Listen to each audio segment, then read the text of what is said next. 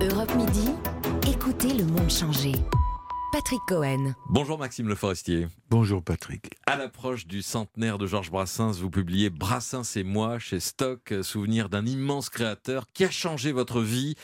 Depuis ce jour de 63, vous aviez 14 ans, vous avez découvert en même temps la guitare, la chanson et Brassens parce que le vendeur de partitions de chez Paul Becher où vous veniez d'acheter votre première guitare vous propose quatre chansons de ce Brassens dont vous n'aviez jamais entendu parler. C'est comme ça que la guitare sur les genoux, vous avez déchiffré d'abord ceci. Un petit coin de parapluie contre un coin de paradis. Elle avait quelque chose d'un ange. Un petit coin de parapluie. Le parapluie, c'était difficile à, à déchiffrer? Euh, non, pas trop, pas trop, mais je savais lire la musique, donc c'était pas, euh, c'était pas trop compliqué pour moi. Ce qui était difficile, c'était d'apprivoiser la main gauche. Moi, j'avais une main gauche de violoniste et il fallait, euh, fallait utiliser plusieurs doigts en même temps. Donc c'était, ça, ça, mais c'est pas ça le plus important. le plus important, c'est la découverte de, de la chanson finalement. bien sûr, bien sûr. Mais parlons de la musique euh, un moment, Maxime Le Forestier. La musique de Brassens est, est trop souvent sous-estimée. Elle n'est pas écoutée euh, par des gens qui comprennent ça. Euh, ça semble toujours pareil parce que c'est le même instrument. C'est les guitares et la contrebasse. mais si on plonge dans les partitions et qu'on regarde ce qui joue, ce que la guitare joue, c'est extrêmement euh, riche. riche et imaginatif. Deuxième épisode marquant de votre relation avec Brassens, euh, la vraie rencontre, octobre 72. Vous figurez dans la première partie de son tour de chant à Bobino. Vous osez enfin euh, l'aborder, vous allez nous le dire. Et puis quelques jours plus tard, il vous fait un cadeau sur scène en chantant ceci. Alors j'ai vu qu'il restait encore du monde et du beau monde sur terre et j'ai pleuré le cul par terre, toutes les larmes de mon corps. Celui qui a mal tourné, cette chanson, il la chante pour vous, Maxime Le Forestier. Oui, elle n'était pas dans le tour de chant et j'avais souvent dit mais pourquoi pourquoi tu chantes pas celle-là? Elle me plaît et tout. non, elle n'a pas marché. Bon, euh, et puis le, soir de ma dernière, j'ai entendu euh, pour la première fois la voix de Brassens parler sur scène cette chanson-là, je la chante pour Maxime et il a chanté celui qui a mal tourné. Je dois dire que j'ai pris une claque. Oui, parce qu'il ne disait rien entre ses chansons. Il enchaînait son tour de chant. C'était des chansons qui. À, l'époque, ça ne se faisait pas de parler sur scène. Brel ne parlait pas. Euh, Piaf annonçait juste les auteurs et compositeurs des chansons. C'est le, parler sur scène ne se faisait pas. Voilà, et donc euh, c'était un, vrai cadeau. Juste avant, premier contact dans sa loge, vous lui proposez un coup de main pour ses cordes de guitare qui rouillent euh, trop vite, euh, et dans un grand sourire, il vous traite... De petit con, oui, avec celui qui a jamais été traité de con par Brassens ne l'a jamais rencontré, sauf Gibraltar et sauf toutes les femmes. J'ai jamais entendu dire cette connasse de... Gibraltar, c'est son homme à tout faire, Pierre Ottaniente.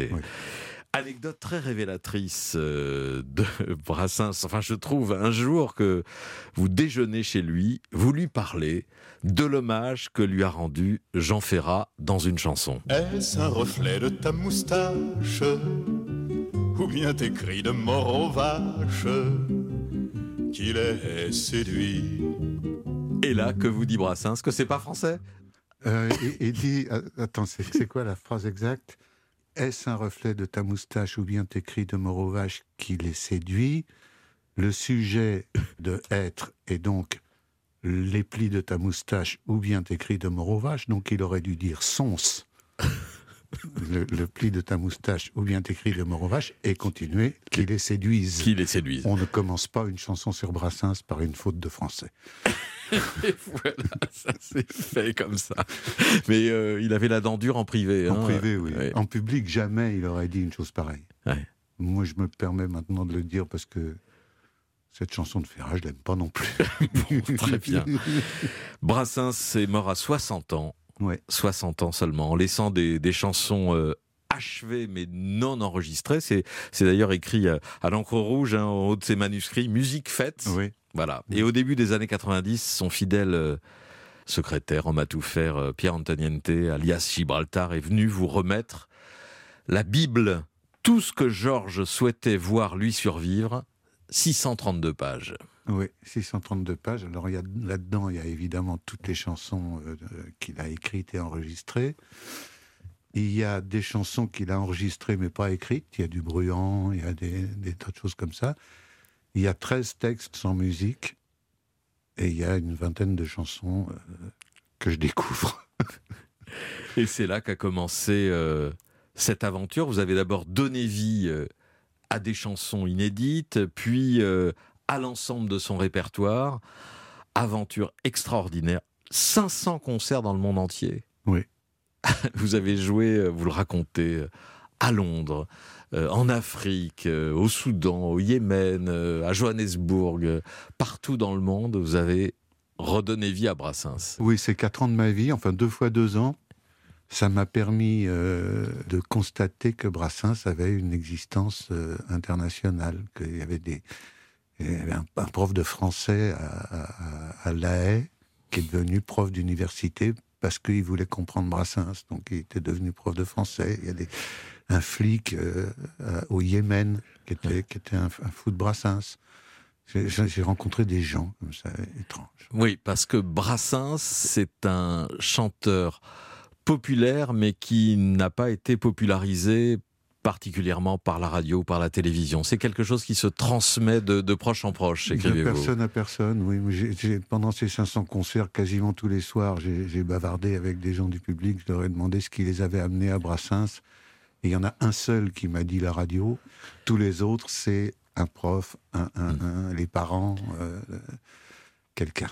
Le tout premier euh, concert Brassens, vous le faites à Trappes en avant-première du, du Sentier des Halles et ce concert a duré 3h45. Oui, parce que j'avais pas réussi à choisir, à, construire un tour de chant. C'est impossible pour moi de choisir des chansons de Brassens. Et je les ai numérotées, et j'en ai, chanté une en disant, bon, ça c'est la numéro 9, je crois. Et puis donnez-moi un numéro, et, et, ça a commencé comme ça. Mais je je ne pouvais pas savoir combien de temps ça allait durer. ce sont vos doigts qui vous ont rappelé à l'ordre, parce qu'évidemment, après 3h45, euh, seul à la guitare, on a mal aux doigts quand même. On a mal aux doigts, confirme. Tout, cela a été enregistré sur scène. C'est maintenant un coffret de 6 CD avec... 9, ah bon? 9, euh, bah, CD, ah, 171 chansons, vous êtes d'accord? Ça, oui, sur le chiffre. Et ce qui est merveilleux euh, dans ces disque, c'est d'entendre le public découvrir des titres qu'il ne connaît pas, comme ici à la fin de euh, Si seulement elle était jolie. Si seulement elle était fidèle, je dirais tout n'est pas perdu. Elle m'empoisonne, c'est entendu, mais c'est une épouse modèle. Malheureusement, elle est papa folle d'un cul qu'elle n'a pas, folle d'un cul qu'elle n'a pas. Si seulement elle était moribonde, je dirais tout n'est pas perdu. Elle me trompe, c'est entendu, mais elle va quitter le monde. Malheureusement, jamais elle tousse, elle nous enterrera tous, elle nous enterrera tous. Si seulement elle était jolie, avec le public qui rit euh, des trouvailles de, Brassens sur ah, cette chanson. C'est un, trésor de la chanter celle-là, parce que les gens la découvrent. Et, on s'aperçoit qu'elle est d'une efficacité euh, redoutable. pas très politiquement correcte, mais enfin, il a écrit des belles chansons d'amour. Parmi les inédits, il y a aussi euh, Tant qu'il y a des Pyrénées, avec euh, à la fin aussi cette, cette pique aux, chanteurs engagés. S'engager par le mot, trois couplets, un refrain par le biais du micro, par le biais du micro. Ça se fait sur une jambe et ça n'engage à rien et peut rapporter gros et peut rapporter gros.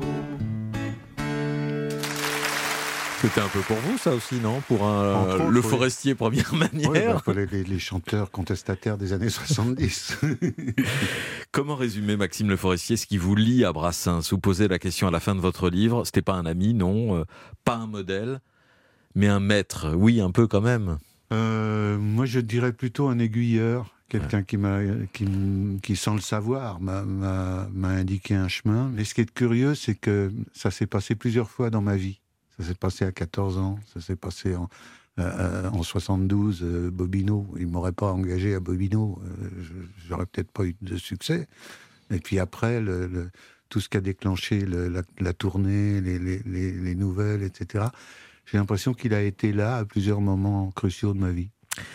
Merci beaucoup Maxime Le Forestier. Brassens et moi chez Stock et Le Forestier chante Brassens, une intégrale, non pas en 6 mais en 9 CD sortie le 2 avril. Merci à vous. Merci Patrick. Europe Midi, Patrick Cohen.